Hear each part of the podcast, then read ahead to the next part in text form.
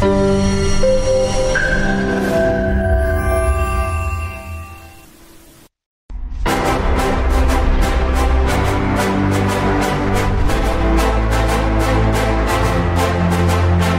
好，欢迎收看，欢迎大家收看欢迎收看，大家收看欢迎收看，收看上海名人坊。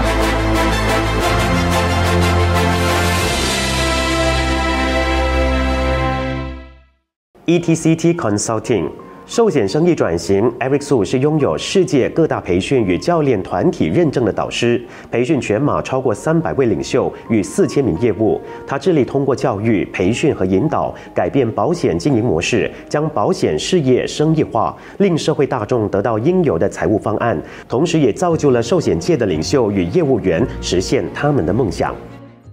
欢迎收看《上海名人坊》，你好，我是晋川。疫情肆虐这两年，其实严重的冲击各行各业，有的企业呢不敌这个疫情啊，就停业倒闭。当然，也有一些做得很好的，比如说科技业啊，或者是医疗领域。呃，这个情形呢有一点极端。不过呢，我个人比较佩服的就是在疫情期间还能够创业的企业家，比如说我们今天的嘉宾，欢迎今天的嘉宾 ETCD Consulting 的创办人 Eric。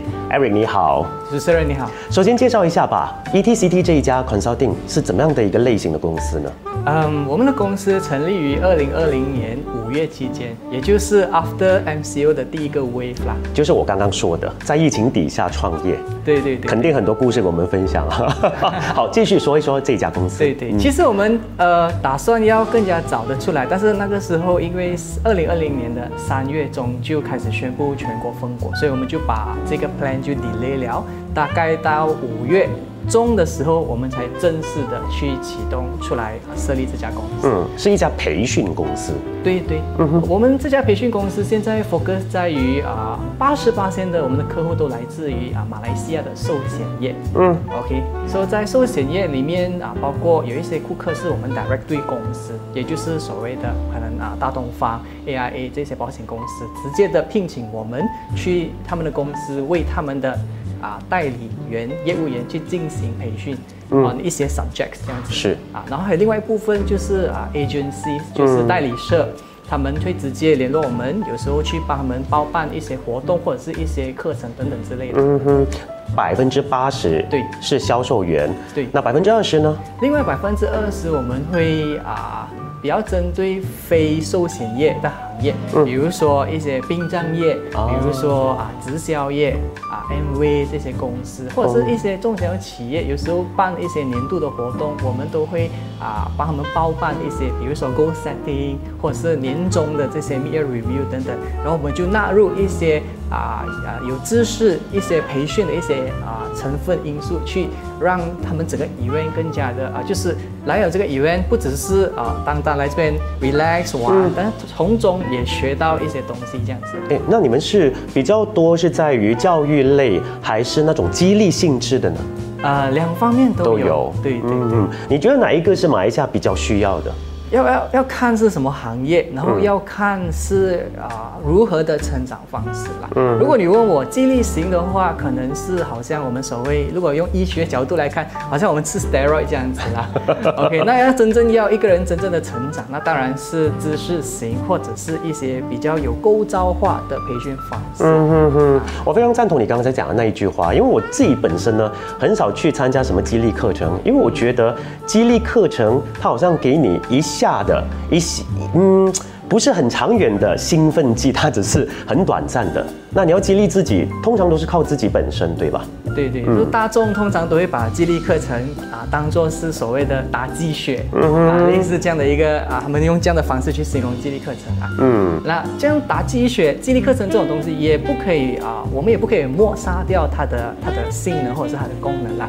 在适当的时候，好像比如说，大部分我的客户在年尾要冲关的时候，可能啊一年有十二个月，他们过了九到十个月，只做了原先或者是原定的大概啊二十到三十八先的还没达标。对对对，嗯他们还剩下最后一里路，但其实我常常都开玩笑了，不是最后一里路，是最后的不懂几十里的路，因为他们后面要两三个月要做前面十个月没有完成的一个工作啦。是所以在那个时候，为了要激发他们的潜能，啊激励所谓的打鸡血，我觉得是非常啊需要的。嗯，你如何定义你们这家公司呢？在马来西亚的市场？呃，我们这家公司啊，其实，在整个行业里面做培训的啊，个人或者是公司或者是团队都非常非常多。哎，那每一个不一样的公司，他们都会有自己的定位。那我们家公司的定位，尤其是在寿险业里面啊，都抱着一个非常啊所谓伟大的一个理想啦。那啊，很多在大众市场里面，他们的眼中的啊保险业务员，我相信主持人你自己本身也有你自己的。啊啊体体验 with 这些所谓的 agent，那啊很多人一听到，有时候在朋友聚会，他们一介绍自己，哎，我是做啊寿险的，我是做保险的，那大众大部分听到都会啊马上退后两三步 啊。那其实很多时候我们去看啊，针对性的去看这整件事情，其实他们啊大众害怕的不是保险或者是寿险的这个产品，因为这个产品已经是被全世界甚至大马。各大金融啊团体去公认一个最好的风险管理的一个产品，嗯，的确是帮了很多，是阻止了很多家庭破碎等等这样。嗯，我觉得它是一个最基本的，必须有的。对对对，但为什么他终还是会害怕？其实他们害怕的是啊。要销售去卖产品的这一些人，那这些人他也不是特地要这样子的，因为当我们在从事这份事业的时候，非常非常多啊不一样的因素，嗯，有时候急着要达标啦，是，有时候啊觉得哎不要太过多首尾的工作啦，就要快快客户快点签单等等这些想法这些信念，导致到他们的经营方式被扭曲了。那提到我的公司的啊啊理念或者是定位，我们是希望。可以打造大马寿险业所有的业务员都是以做生意的方式去经营他们的生意，是而不是做销售。因为销售简单来讲就是见人就卖，对，OK，一直去追单，打电话打到呃人家都不敢接你的电话等等。那呃，其实很多时候他们觉得哎市场看不起我，其实在他们的内心，我们发现到我很多的学员，他们的内心是他们其实也。有一点点的看不起他们自己的这个角色。嗯，好，我们说回这个培训哦。一般上有人听到培训呢，就会觉得，啊，培训呢还是不要了。你看寿险业呢，其实每一年都有一个规定，每一个这个 agent 需要上多少呃小时的课嘛，对不对？去培训嘛，这是一个规定下来的。但是也形成说，他们去上课那一种心理是被迫的。哦，这种被迫，我觉得他们还会去上。但是如果一些其他的公司，他们没有强迫他的员工一定要上培训的话，他们基本上也不会去上培训吧，对不对？那你们怎么样让他们愿意去上培训呢？其实说到培训，在大马市场，我觉得啊，刚才主持人所提到，可能是比较啊老老一代或者是长辈长辈的一代，我那一代一一个想法。你看现在就算是啊哦。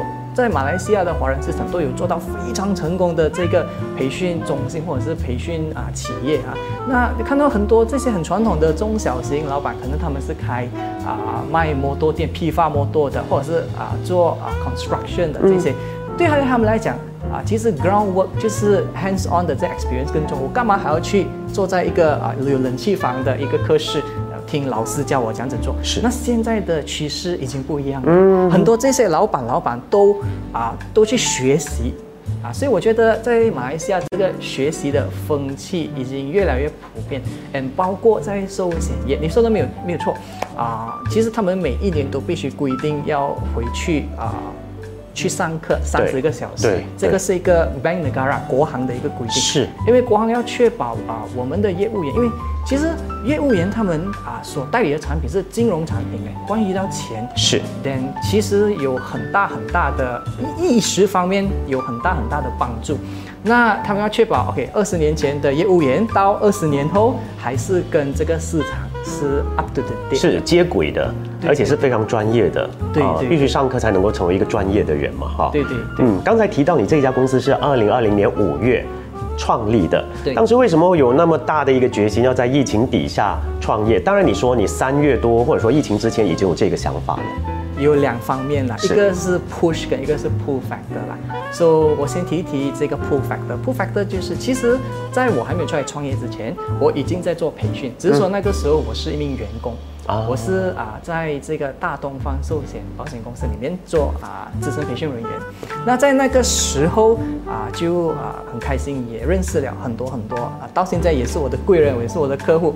认识到他们，他们就一直很鼓励我说：“Eric，你应该要啊。”我觉得你不应该啊待在一个公司，我我我觉得你应该出来去啊做你想要做的事情，你的潜能你可以发挥的更加的啊不一样。嗯，这个是一个 pull factor。那如果说到 push factor 呢，那啊。我的公司，我我的前公司非常非常对我非常非常，我非常的感恩。我我是一个很注重感恩啊的理念的一个人。那没有这个公司，可能也没有今天的我。那当然，在一个公司，尤其是大公司啊，算不算国际啊？啊，Asia Pacific 的一个公司，嗯。当然，他们有非常非常多的管理层，当他们要实行一个东西，他们都啊必须要从多方面的去评估。这个的确我们都了解。那啊，同时这一个这样的运作方式也造成了啊，很多时候我们的创意或创新会稍微的被啊限制了一点点。嗯哼。啊，没有对错，但是是看个人喜好。那啊，我就做这个决定，想要啊出来，等过后。那我任何想法可以以最快的速度协助我的学员，那我就可以马上去实行，不需要经过企业的一层一层这样子的一个东西。当时候你还有别的考呃顾虑吗？我在想应该会有很多顾虑吧。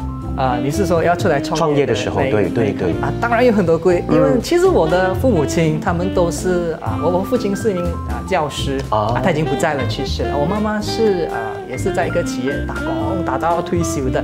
说啊，我哥哥他们也是一样。那那个时候要出来的时候啊，他们是最担心的那一个啊。我我太太可能啊也有担心，但她没有表现出来了因为我太太是一个。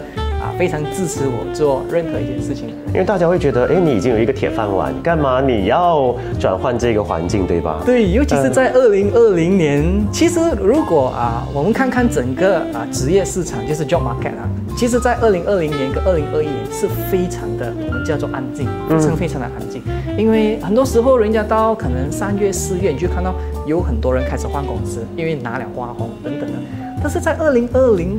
到二零二一这两年是非常少的，是，因为大家都很害怕疫情，不懂跳去那个公司，可能那个公司要裁员，哎，我们有六个月的那个 probation 试用期，它就有很好的原因不要让你继续等等那一些，说啊，很多人都我们所谓启动啊防守的那个策略就是啊先。以不动治啊，我我不懂怎么样讲，就是不要去不要去做任何东西。以不变之万变，以不变之万变，对对对，最好是不要做任何东西，不要改变啊，静观其变。嗯嗯嗯嗯。所以那个时候也是我身边的人，所有人都都这样子，比较反对，比较反对。嗯。那你怎么说服他们？还是我不理了，反正我已经做了决定了。就就有考量到啊，其实其实我觉得啊，如果拿我跟很多一些二十二十来岁的年轻人来比起来的话。那我的顾虑自然而然比他们还要多，因为我啊，我我已经结婚了，我有两个啊小可爱，我的小宝贝，所以那个时候出来的确是啊从零开始，没有一个固定的一个收入。那啊，我内心就有一把声音告诉我说，啊，你都到了这个年龄，那如果给你多一个三年五年，我不懂疫情几时会结束，是，如果多一个五年的话，嗯。会更加容易吗？要踏出这一步跟做这个决定，还是其实那个时候顾虑更加多？是，可能那个时候包袱或者是责任更加的大。那我就啊。关掉理性的那一面，去做这个决定。OK，有时候要创业，的确啊，要把理性搁在一边。对对对，真的啊，今天走到现在大概有一年多，接近两年了。嗯啊，很感很感谢啊，很感谢跟啊感恩当初自己做这个决定，也感恩上天也让我走这一条路走到现在啊，的确是完全一点后悔都没有。嗯，你在疫情期间创业之前的准备工作包括哪一些呢？会不会比较多一些？啊对这个非常非常的重要，也是我想要呼吁各位想要出来创业的朋友啊！我我我在我出来创业之前，我有很多朋友出来创业，等过后我们也听很多人讲创业这个东西，我们只看到成功的例子，因为当然成功的人他会出来分享他的里啊心路历程啊等等这一些，那其实啊失败的人也有很多，是是，他们创业然后过后不行了，然后回去上班，然后过后整个人就。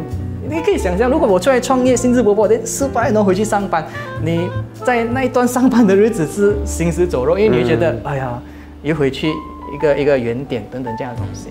那呃，我我看到很多这一些呃错过机会或者是他们啊创业不成功的朋友，他们缺少的就是这个准备工作。嗯啊，当然我们要。做决定的时候是要关掉理性的那一面，但是还没有到这个决定之前的那个策划是非常非常非常重要。是，我有很多朋友啊，就是一时冲动啊，我还记得我一个朋友啊，OK 啊，他是一个领着大概七到八千块的收入的一个银行啊中级职员，那那个时候他还没有结婚，哇，嗯，供着两到三个 property。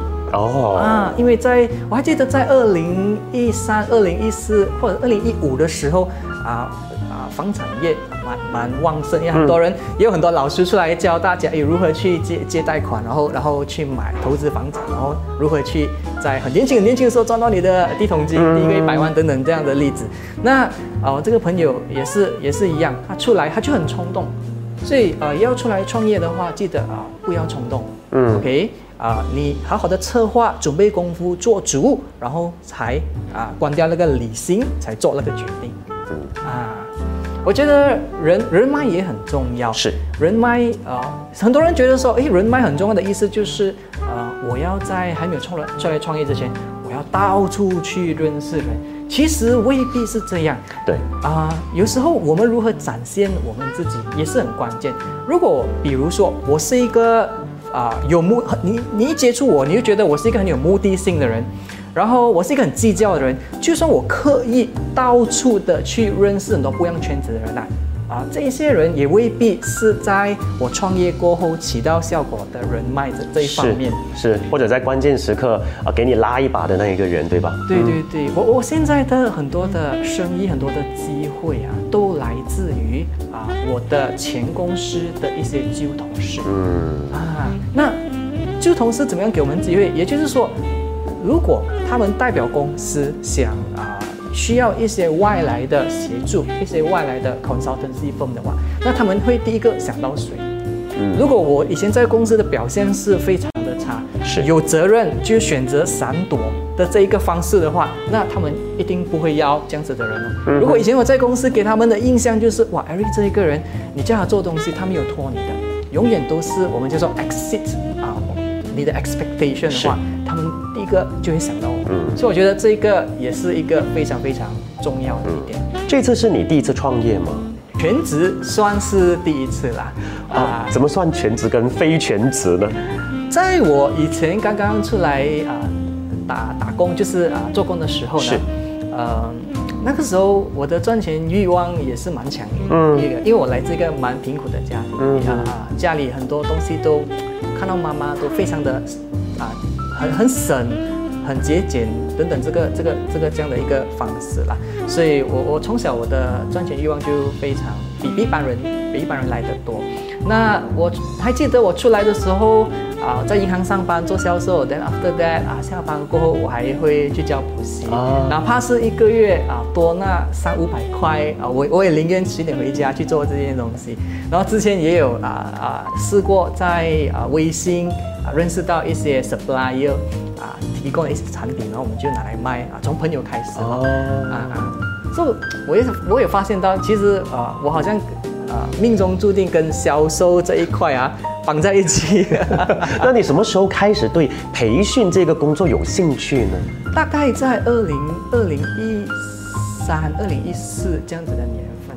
OK，那如果要讲培训这一个啊旅程啊，我还记得我人生中第一个啊比较正式的一个 public speaking 大众演讲。那啊那个时候啊，我才一帮朋友去上一个课程，那课程是一天的。一天过后呢，啊那个。Master Trainer 他就要给给我们一个 slot，每个人五分钟，你去前面什么课题都可以。然后你讲完了过后，then after that 他就给你打分。我还记得那时候是发生在二零一三年，是啊，忘忘记在什么 hotel 了。嗯，哇哦，我竟然是全整个 class 里面呢最烂的那一个。嗯，啊，非非那那个时候我的信心跟自尊心真的是非常的啊，真的是被打击，因为那个 Master Trainer 我还记得呃。他给的这个评语啊，可能还是为我好，但是非常的有攻击性。我记得他那时候还对着我说：“Eric，I think 你不适合做 training，你不适合啊做 public speaking 这这一行，因为你的演讲非常的沉闷，然后我们也得不到你要带的信息。是，那时候发生在二零一三年啊，距离现在都九年了吧？对对嘿对可是这九年就很多改变啊，很多变化。对对，他当时说的那一句，可能就是你当下那个时候不太合适啊。也有可能，也有可能。那很多人被批评了过后，就会选择啊认命。是但有些人被批评了过后，就会越要啊，我们讲很倔强的那个性格，就是越要证明输 我就是不是这样。对，那可能这个这个想法也没有啊，在我的表意识特别的明显，而是种在我的啊潜意识里面。直到那时我就从事销售，在银行销售金融产品等等的。Then after that 就到了大概二零一六年，嗯啊、我我们在销售金融行业啊。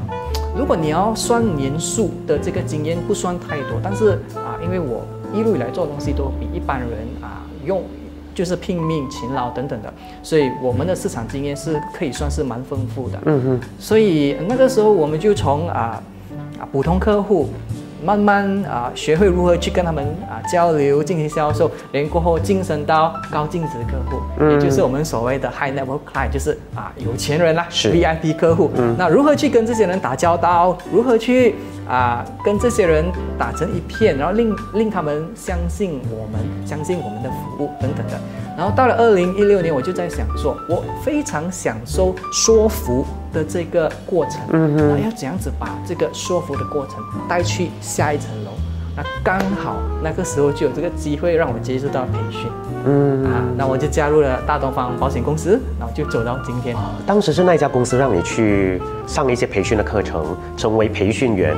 啊，不是，那个时候因为大东方、这个我也是我听说了哈，也也不懂是多多正确，我就听说啊、大东方在那个时候啊、要聘请一些有到地就是市场经验的 background 的一些人，嗯，把他们啊、栽培成为 trainer，那他们才可以把更加到位的销售的这个信息、实战经验。实战经验分享给啊他们的业务员。是因为大东方目前为止是整个市场啊 convention 的最多业务员的一个公司。嗯嗯，当然要成为这个专业的呃，我们说培训员的话，也需要得到一些认证嘛，对不对？啊，对对对对，啊、其实这个也是我们的一个所谓的好像 license 执照这样子的，对对啊啊，那我们啊、在这过去的六到七年啊，也是陆陆续续的拿了很多，嗯、啊，我本身也是这个 International Coaching Federation，OK，、一个蛮稀有的一个啊、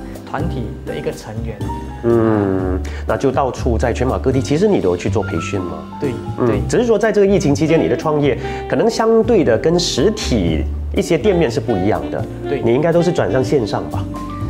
对，要、要我我觉得要能够适应啦，要能够适应。我我很多同行，他 OK，当疫情发生的时候，我我会看到有一些人他会觉得，嗯，没有关系啦，应该一下子而已，那我们就等吧。是，啊，那一些这样很很不幸的那一些这样子想的同行，他们失去真的失去很多。对对对对。所以在那个时候，我就啊很快全国封封锁的时候，哦，马上马上就把我能够转为线上的一些服务全部转为线上。那你个人比较喜欢是线上的培训还是线下培训呢？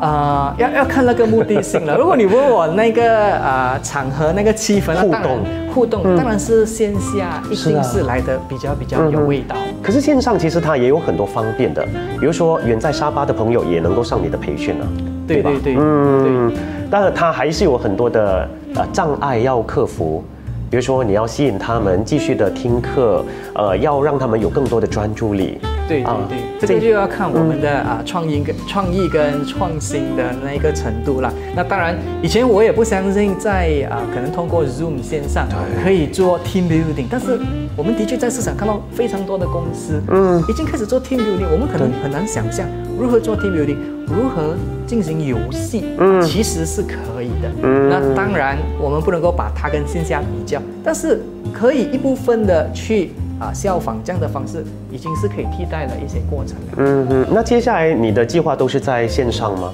还是会回到实体，就是说线下呢？呃，如果疫情没有太继续严重恶化下去的话，我们都做啦，嗯做看我们的客户 prefer 啊线上或者线下。那现在目前为止，尤其是现在这个这个阶段这个时期啊，非常非常的忙于线下的活动，因为年头的关系。是。那对于这个培训领域哦，你对于马来西亚这一方面，未来有什么期许呢？那接下来，如果我看接下来的十年、二十年，嗯，很很多很多人会觉得说，哇，我们做培训的，我们的收费其实是算很高。嗯，OK，我们啊、就不管是公开课也好，室呃室内或者是单单做一个组织、一个公司的生意都好啊，他们都会看我们一天哇，一天可以收几千块是等等这样子的一个收费。那会我觉得会导致很多人就会啊陆陆续续的跳进来做这个培训。然后你看到吗？我们也有看到网红也出来批评说，哦，很多的 guru，很多的这些所谓的 fake guru 等等的那些东西。所以我看到的是两面呢、是我看到的是两面，也就是说啊，接下来啊会不会越来越发展的越来越发达，在培训行业，在马来西亚接下来的十到二十年，一定会。是是是的。确一定会，但是啊、在这里也要呼吁啊，在马来西亚所有的人，不管你是在哪个行业，记得在选择课程的时候，我们一定要有那个啊慧根或者是所谓的意识，先辨认先，不然的话，我们就会看到非常非常多的啊一些例子，也就是那个老师他已经被啊。包装成明星了，那到时候我们看他背后，他学生是很可怜，因为疫情嘛，每个生意都不容易，他拿他最后的一个五千块，最后一个去上这个老师的课，希望可以扭转。对对但是对，但是那个时候却没有他想象中的可以扭转的到，嗯。因为的确培训不是一切，很多时候也要看那个人的本身，那个人身边的一些资源等等的那些。嗯，当然我个人非常赞同哦，这是一个过渡期，在这个过渡期当中呢，会出现一些滥竽充数的人啊，或者说假的 guru 之类的啊，它其实某个里某个程度来说也是一件好事，让大众可以去分辨谁好谁不好。不过说回来哦，培训师在马来西亚其实也是要得到执照的，对不对？嗯，其实，在马来西亚，对于培训管制的这一个制度还不算是太严。哦，啊，我们在市场也是有看过很多，他没有特别的执照的，他的执照可能有一些证书或执照，但是呃，颁发那个执照或者证书的团体，可能是就是一间随随便便的 e Berhad，就好像我们自己也可以颁给我们自己。嗯，啊，所以如果大众如果要去选择啊比较可靠的一些老师，我会啊很鼓励看看这个老师的背景，他的执照。很多人会觉得，诶，执照这样就是他纸上谈兵的一个老师，其实未必的。嗯因为现在很多的执照，比如说我我我们有经历这个 ICF International Coaching Federation 的啊，我们要经历十二天的魔鬼式训练，嗯它真的是啊非有一个 system 有一个啊构造给你去 go through。到你结束那十二天了过后，你至少都一定会掌握七十八以上嗯，啊。当然有执照，再加上如果这个老师有实场经验的话，那就会更加的完美。嗯，那如果对于一些企业家，或者说对于他要帮员工找这些培训老师、培训机构来说，呃，应该怎么做一些选择呢？你看我们现在市场上，除了是本地的培训公司之外，也有一些来自国外的老师啊，来自台湾、来自中国的，有些时候也会来到马来西亚做一些培训嘛。你觉得，嗯，应该怎么去做选择呢？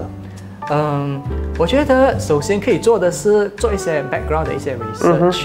那当然，background research 的过后啊，跟这个老师接洽一到两次，去了解一下。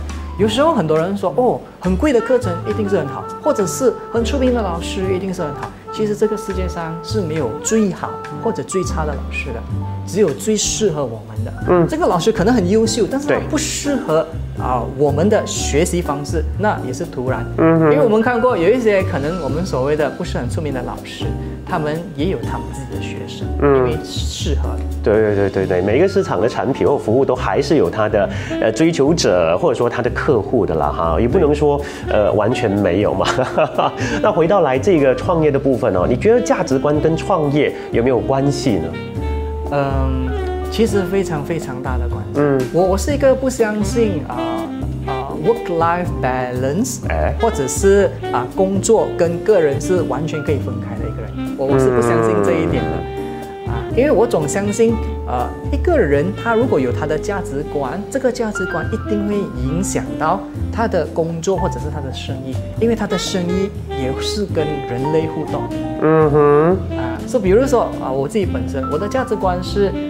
当我答应了一件事情的话，我会啊负责到底的，是全力以赴去做好的。对家庭也是一样，嗯哼，OK，对身边的朋友、自己的社交圈子也是一样。那对于工作也是一样。所以有时候就嗯，我我太太有时候也是 complain 啦，因为有时候我们 reply message，她就说为什么啊你的学生在 after working hour 啊啊 message 你，连你要去 reply，对吧？这个东西其实其实你问问我 urgent 嘛，其实啊。也可以是第二天，但是就是那个价值观。对对对，你觉得反正有 message 进来，我就马上回复啊。对对对，这这是你的一个方式。但你会不会觉得这样子很累呢？啊，你的你把你的工作融入你的生活当中，所以这个就要重新去调整 啊我们的模式啦。可能慢慢在壮大的时候，要把一些。啊，可以给员工做的东西就给员工去做，请人慢慢扩展。我觉得这个是做成必须需要。哎，不如我们来探讨一下。既然说到这个价值观跟创业，你说是息息相关嘛？那如果那个人的价值观是不太适合创业的，他做一些调整之后，还是能够去创业吗？这个要看他的内心的底层。哎，因为我自己本身，我们也是有修啊，这个 Neuro Linguistic Programming NLP，所以它 NLP 是一个啊。跟沟通还有心理学有关系的一个东西，所以人很多时候他表现跟他内心是不一样的。那如果这个人他真的内心可以把他的价值观啊去呃调整的话，变成他适合创业的话，那过后我觉得说他成功的我们所谓的蜕变啊啊。那如果他只是表面的。他认为，因为人是这样子，很多时候他们会讲，有啊，我有变了啊，有啊，我有进步啊。自欺欺人是吧？有时候他不是特地的，他自己也不知道。对，因为所谓当局者迷嘛，他自己也不知道。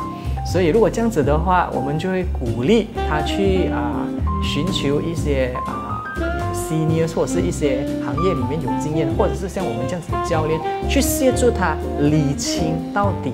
他所现在处于的状况是怎么样？过后才做那个决定，这样会比较安稳。嗯哼，呃，但也不会说，好像你之前遇到那一个老师这样子说你是不行的，对吧？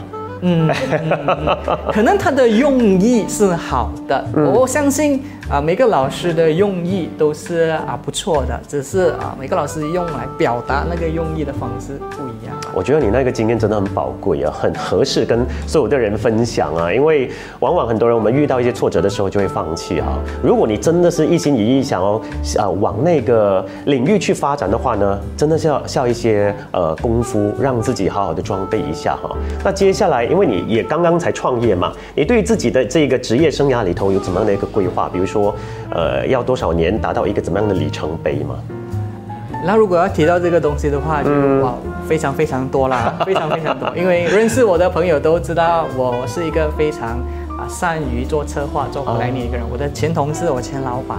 等等，他们都知道我是一个这样子的人。嗯哼。那当然，如果你讲接下来的发展的话，啊，希望是可以啊，不只是协助寿险业的朋友，是，也可以包括非寿险业的朋友，我也可以啊，贡献一份力，出一份力，在这个马来西亚啊培训市场。嗯哼。我们也希望说，马来西亚呢，有更多的这一些销售人员也好，企业家也好，都会越变越好，好不好？嗯。就靠着你的这个功劳了。好。要靠你啊。好，今天谢谢 Eric 的分享，谢谢你。